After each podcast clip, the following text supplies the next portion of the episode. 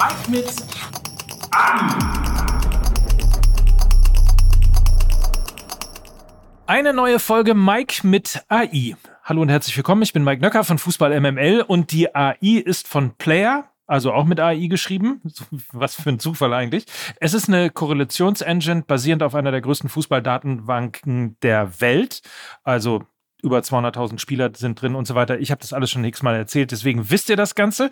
Und heute machen wir, ich würde mal sagen, eine zweigeteilte Sendung.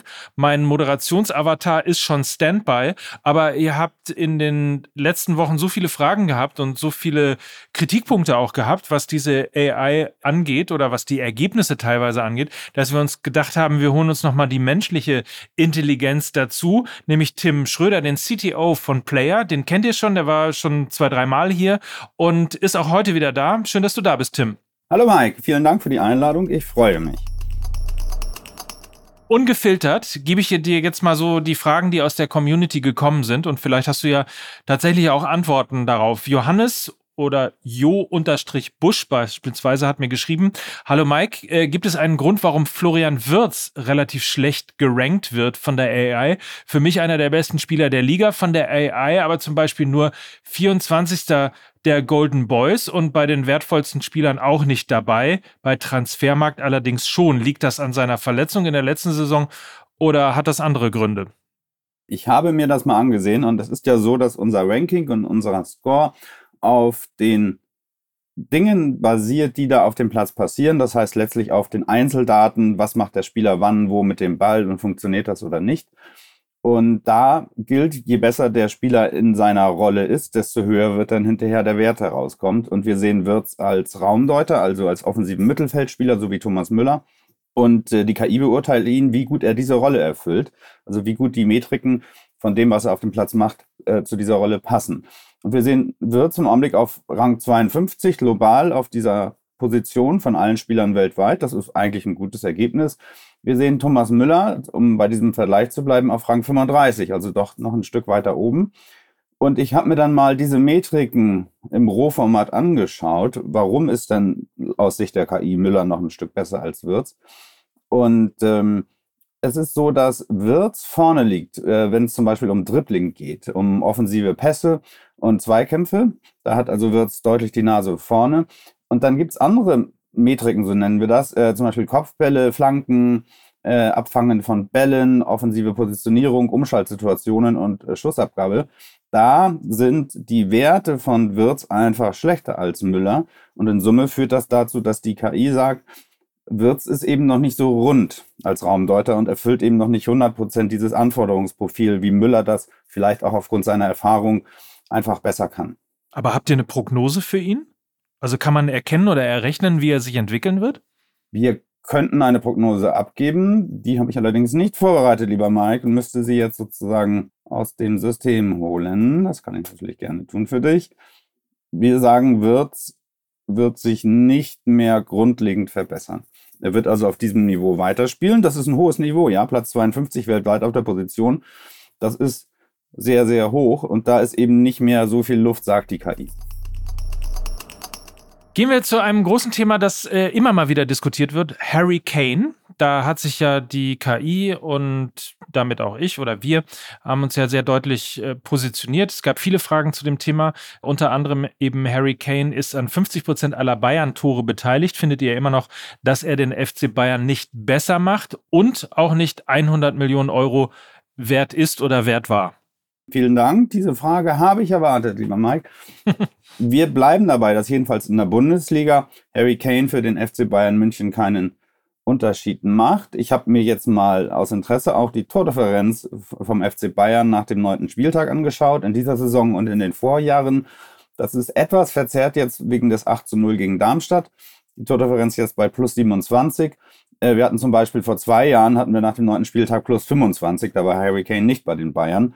Und wenn man das 8 zu 0 jetzt mal ein bisschen rausrechnet, dann ist der FC Bayern ungefähr so, wie er immer ist nach dem neunten Spieltag. Insofern sehen wir nicht, wo Harry Kane jetzt den entscheidenden Unterschied macht. Ich habe mir mal das Ranking angesehen beim FC Bayern, da sehen wir Coman, Sané und Musiala vor Kane und wir sehen Kane vor Müller, Tell und Choupo-Moting. Das heißt, er fügt sich da schon ein, aber er ist jedenfalls für die Bundesliga nicht der Unterschiedsspieler, der den Bayern jetzt alle Sachen eröffnet, die sie sonst nicht eh schon hätten. Und was den Marktwert betrifft, sagt unsere KI, im Augenblick ist er bei 73 Millionen Euro, fairer Marktwert. Das ist, glaube ich, ein bisschen weniger als andere äh, schätzen, aber das sagt unsere KI wäre fair. Und sind, glaube ich, wenn ich mich recht entsinne, 9 Millionen Euro mehr als ähm, zum Zeitpunkt äh, des Deals sozusagen. Ich glaube, 64 Millionen war damals der faire Marktwert. Wobei man dazu sagen muss, da kommen ja auch immer relativ viele Faktoren. Jetzt hat er natürlich schon deshalb einen höheren Marktwert, weil er jetzt auch wieder einen längeren Vertrag hat. Den hatte er ja damals bei Tottenham nicht mehr, da war die Laufzeit ja nur noch ein Jahr. Exakt. Und ähm, wenn er jetzt weiter gut spielt und Bayern gut spielt, dann geht auch deswegen der Marktwert noch ein bisschen nach oben. Und wenn er natürlich woanders hinwechselt, dann ändert sich das sowieso wieder grundsätzlich. Dann hat mich unser Freund Uli Köhler von Sky angerufen und wenn ich ihm jetzt was Böses wollen würde, weil er hat sich sehr, sehr lobend geäußert, aber machen wir jetzt mal ein bisschen populistisch, hat sich lustig darüber gemacht, über die AI in Bezug auf den DFB-Kader aus einer der letzten äh, Sendungen. Konkret geht es nämlich um die Position des Torhüters und Riemann, Leno und Baumann war ja der äh, Vorschlag von Player, wenn sozusagen Player Bundestrainer wäre. Und die Kritik, die da rauskommt, ist natürlich, wo ist eigentlich Ter Stegen? Bist du da mal ein bisschen in die, in die Zahlen gegangen und hast eine Erklärung ähm, für uns, warum Ter Stegen ja ein bisschen sozusagen durchs Raster gefallen ist?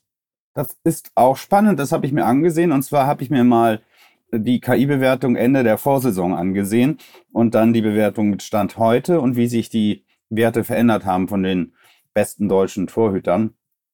Und es ist so, dass Ter Stegen im Sommer von der KI nur weltweit auf Rang 10 aller deutschen Torhüter gerankt wurde. Das heißt also gerade so in die Top 10 gekommen ist. Und äh, sich jetzt mit Stand Anfang November auf Rang 2 vorgearbeitet hat. Das heißt, seine Leistung ist offensichtlich besser geworden seit der Vorsaison, aber das war wahrscheinlich so ein kontinuierlicher Prozess. Also der springt ja nicht von Platz 10 auf Platz 2, sondern das geht alle paar Wochen dann etwas hoch. Deshalb war er wahrscheinlich, als wir diese DFB-Kadervorschlagsliste gemacht haben, äh, noch nicht ganz so gut, dass er in die Top 3 gerutscht ist. Wir haben uns äh, fairerweise, äh, muss man dazu sagen, wir haben uns neulich beim Fußball darüber unterhalten. Ich wage mal die These, dass äh, man an der Torwartposition so ein bisschen auch sieht, dass sich die AI oder auch in diesem Fall der Algorithmus vielleicht sogar auch noch ein bisschen weiterentwickeln muss und noch ein bisschen, bisschen lernen muss. Wir haben ja dann darüber philosophiert, ob eigentlich ein Torwart, der bei einem starken Team mit einer starken Abwehr weniger Toraktionen hat als ein Torwart, der bei einem schwachen Spiel, zwar in der gleichen Liga, aber bei einer schwachen Mannschaft mit einer schwachen Abwehr spielt, äh, ob die eigentlich sozusagen fair und gleich gerankt werden oder ob der, der eine schlechtere Abwehr hat und deswegen als Torwart besser performen kann, nicht vielleicht sogar einen Vorteil dann in dieser Datenanalyse hat. Das soll er ja nicht. Also das wird von der KI in der Tat schon berücksichtigt und da sind wir auch kontinuierlich dabei zu schauen, passiert das so, wie wir uns das vorstellen.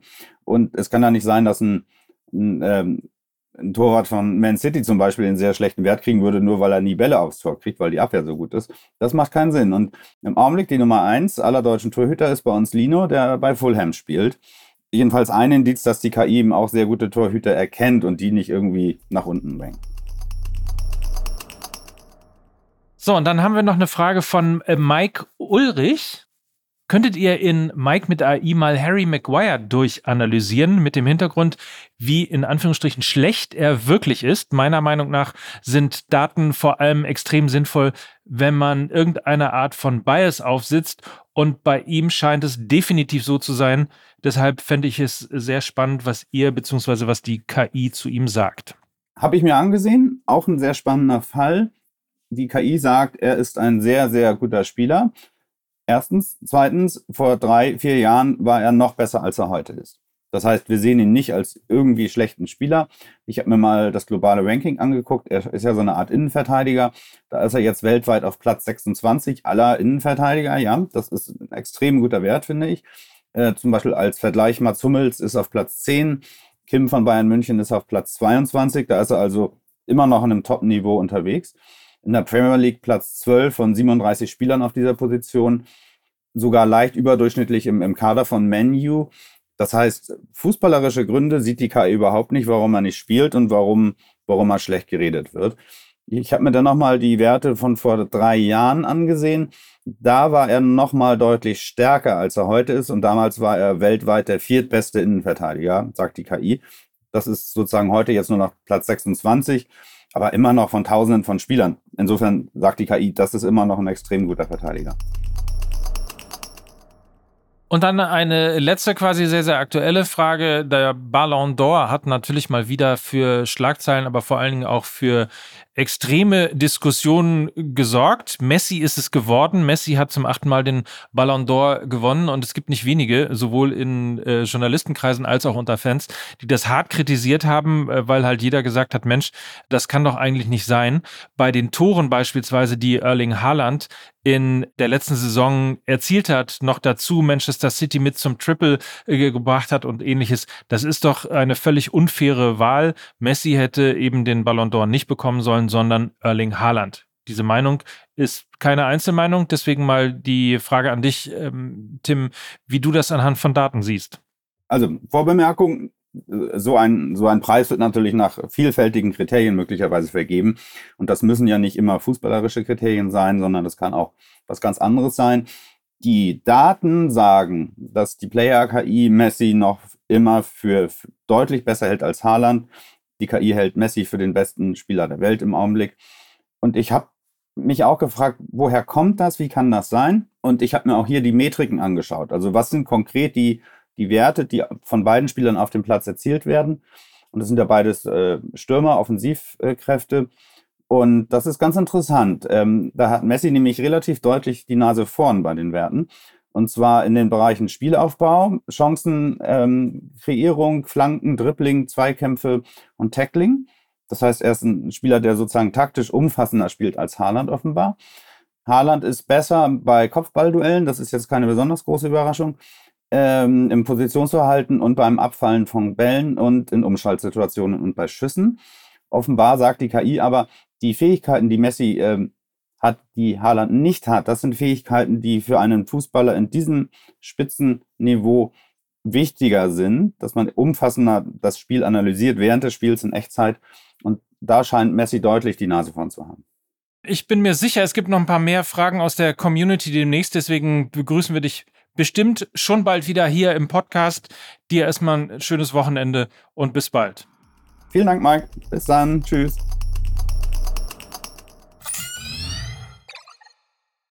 This episode is brought to you by Shopify.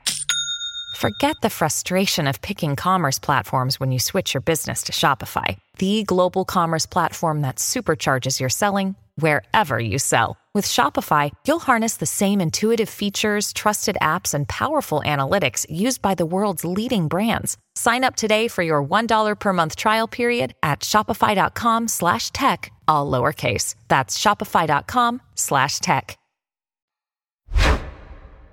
Wir erreichen ja so langsam eine Phase in der Saison, in der man erste Rückschlüsse und Prognosen aus den Daten ziehen kann.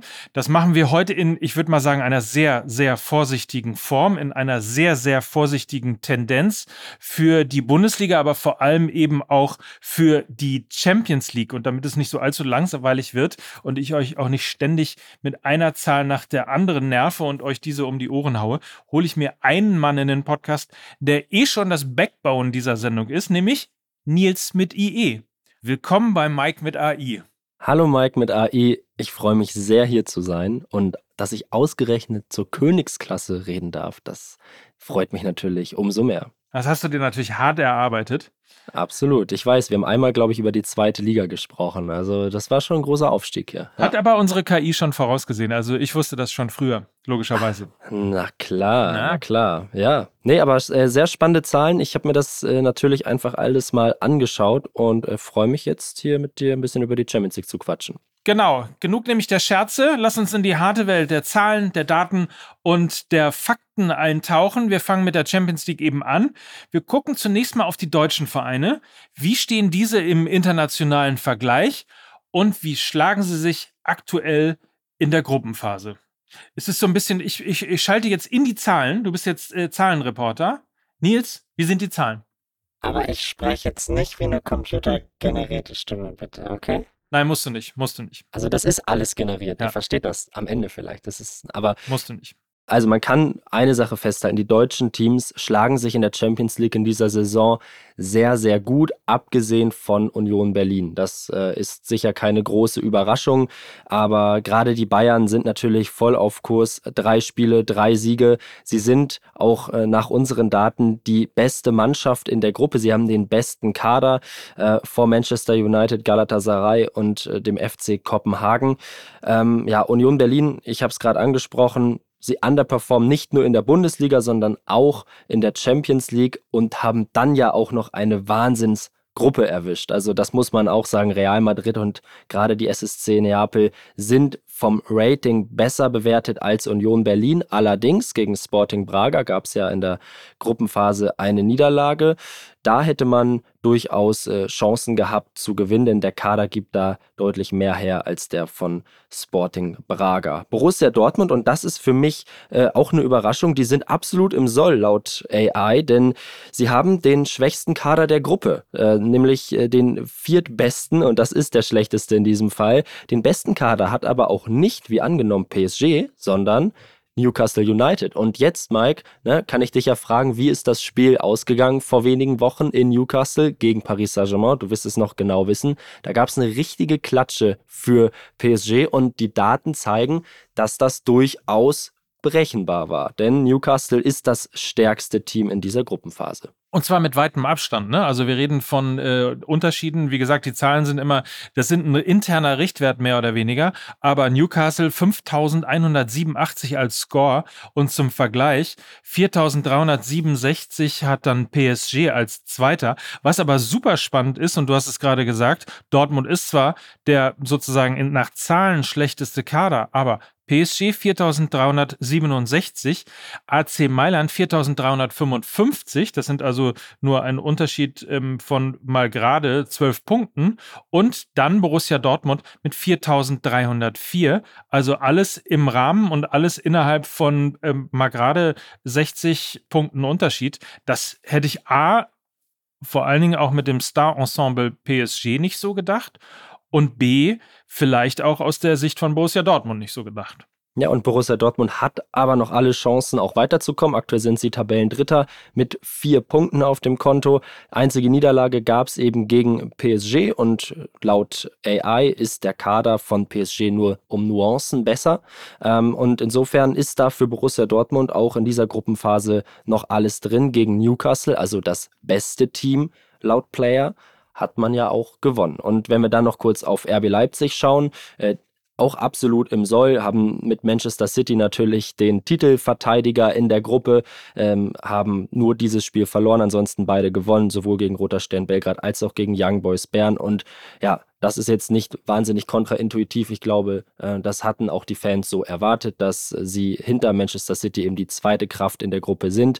Auch mit deutlichem Abstand noch hinter Manchester City. Also Manchester City hat, um das auch mal zu sagen, laut AI den drittbesten Kaderwert ähm, nach dem FC Arsenal und Real Madrid und äh, zählt insofern zu den absoluten Titelfavoriten. Und dass RB Leipzig dieses Spiel verloren hat, keine große Überraschung und auch nicht weiter schlimm, denn man ist ja noch absolut im soll. Ich muss dich in einer Sache korrigieren, was ich ungern tue. Aber Gruppe A, gucken wir nochmal auf die Bayern. Und da entsteht was Spannendes. Das ist im Grundsatz äh, gar nicht so schlimm. Du hast eben gesagt, die Bayern haben den stärksten Kader. Das haben sie nicht. Das hat nämlich Manchester United nach Zahlen. 4988 gegen 4884. Das ist in sich jetzt nicht ähm, besonders viel, kein besonders großer Unterschied und insofern auch gar nicht falsch zu dem, was du gesagt hast. Wenn man es aber in einen anderen Kontext packt, das Thema Manchester United, dann muss man mit 4988 und damit ist Menu übrigens 1, 2, 3, 4, 5 der sechsstärkste Kader in der Champions League aktuell, muss man die Trainerfrage stellen. Absolut. Ja, also äh, ja, tut mir leid, du hast total recht, bin ich in der Zeile verrutscht. Bayern hat den zweitbesten Kader dieser Gruppe äh, hinter Manchester United und äh, die beiden Teams trennen sechs Punkte nach drei Spielen. Also das ist schon eine Hausnummer. Manchester United hat erst eine einzige Partie gewinnen können und das war das Spiel gegen den FC Kopenhagen, das sie, machen wir uns nichts vor, eben auch gewinnen mussten. Erik Ten Haag ist, glaube ich, auch angezählt. Ich kann mir nicht vorstellen, dass das noch lange gut geht, wenn man dann auch noch mal auf die Transferwerte schaut, wenn man dann auch noch mal drauf blickt, was in den letzten Jahren an Geld ausgegeben wurde, offensichtlich auch gut investiert wurde, denn die Kaderqualität stimmt ja. Dann äh, ist, ist, man da offensichtlich auf dem falschen Weg äh, in Sachen Taktik, in Sachen äh, vielleicht auch Mentalität. Ich glaube, da geht noch einiges bei Manchester United. Insbesondere natürlich total spannend mal sich anzuschauen, wenn wir auf diese Top 10 der Champions League Teilnehmer gucken und die Kaderqualität vergleichen, dann ist die Premier League natürlich der absolute Vorreiter. Also mit dem FC Arsenal, Manchester City, Newcastle und Manchester United gleich vier Teams unter den besten sechs. Das ist natürlich eine Hausnummer. Die Bayern kommen erst auf Platz 8, das mal zum Vergleich. Innerhalb von 40 Punkten liegen übrigens auch die drei Top-Teams. Das sind der FC Arsenal, Real Madrid und Manchester City. Ähm, da kann man sich jetzt drüber streiten, ob Arsenal stärker ist als Real Madrid. Das ist ähm, so marginal wenig im Unterschied, als dass wir diese Diskussion einfach mal außer Acht lassen können. Aber das sind die absoluten drei Top-Teams und äh, zusammen übrigens dann auch mit dem FC Barcelona und Newcastle United eben auch die dann insgesamt fünf Teams, die im Score über 5000 Punkte kommen. Also das ist das Ranking im Moment gerade, so wie es dasteht, so wie es performt und so wie es gesehen wird.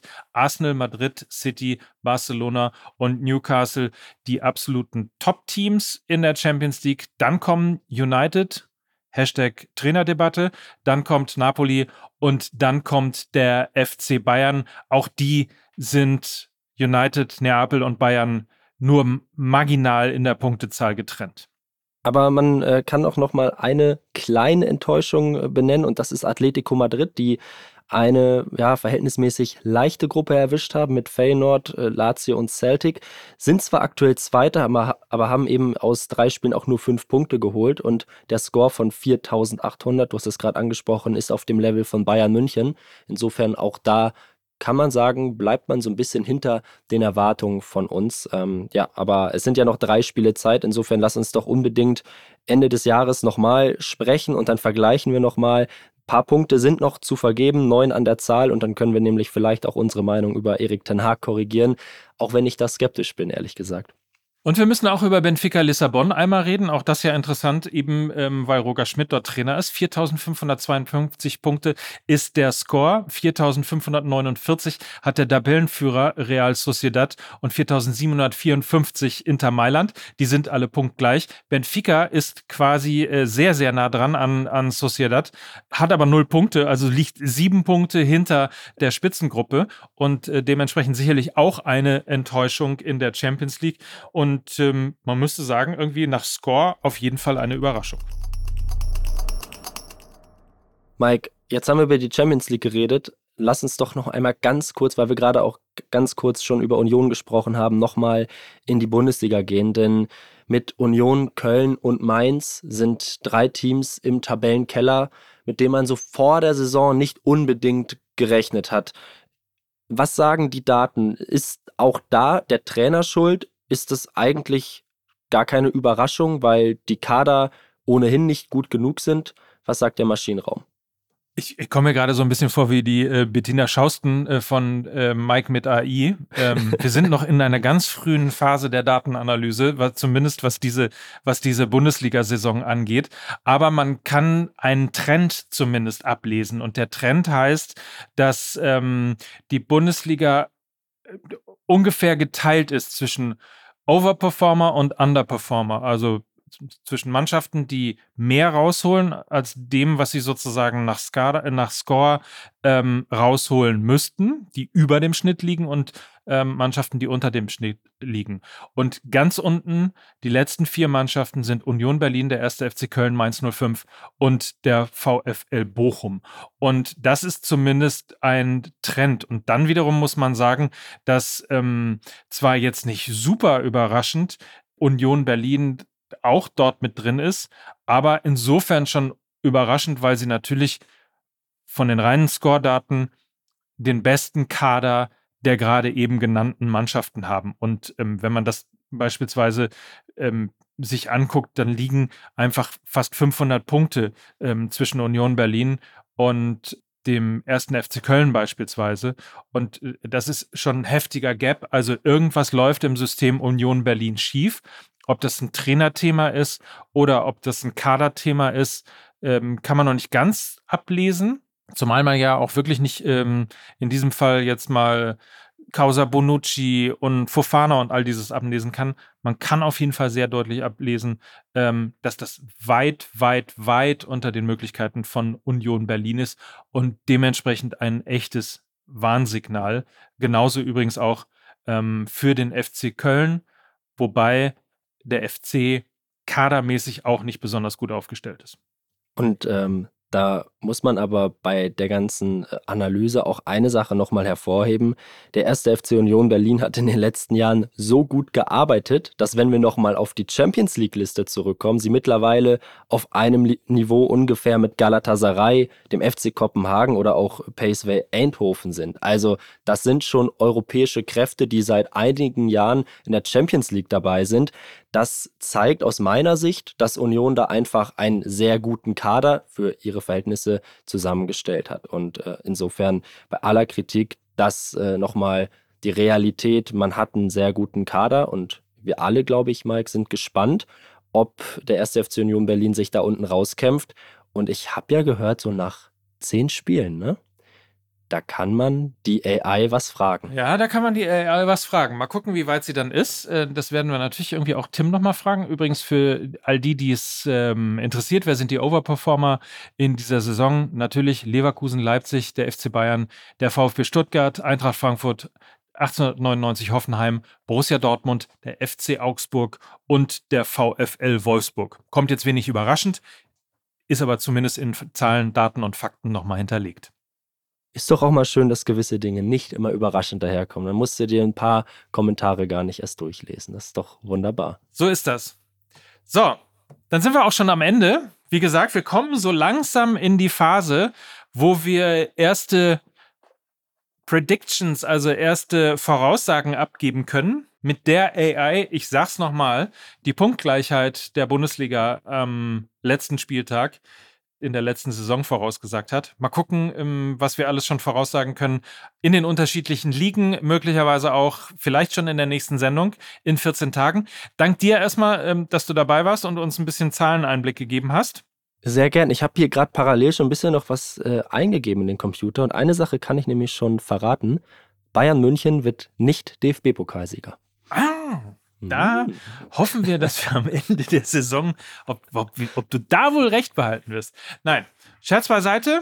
Ich hoffe, ihr hattet Spaß, ein bisschen Einblick in die Zahlen. Schreibt weiter fröhlich, seid aber auch offen ähm, für Daten. Da steckt mehr dahinter, als man möglicherweise intuitiv immer braucht und immer glaubt. Insofern ähm, mal schauen. Wer übrigens Lust hat, mal reinzuhören und mal zu gucken, was eigentlich hinter dieser ganzen künstlichen Intelligenz steckt und warum ich das alles so mache und ähm, wie ich damit so umgehe und wie ich das denke, dem sei, wer Lust hat, äh, sehr herzlich die ähm, neue Folge Das Ziel ist im Weg empfohlen. Dort ähm, rede ich nämlich mit unserem Freund Loffi äh, genau über dieses Thema, über künstliche Intelligenz und ähm, erkläre so ein bisschen in 45 Minuten, wie ich so über das Thema denke. Dann äh, verlinken wir das Ganze mal in den Show Notes, Mike. Ich mache mich jetzt hier vom Acker. Vielen Dank für die Einladung. Gerne. Hat sehr viel Spaß gemacht und äh, bin sehr gespannt, wie es hier weitergeht. Ich auch. Habt ein schönes Wochenende. Und wie immer, da war das Mike Nöcker zusammen mit Nils Bubble für Fußball MML. Bis dann. Tschüss. Ciao. Mike mit A. Dieser Podcast wird produziert von Podstars bei OMR.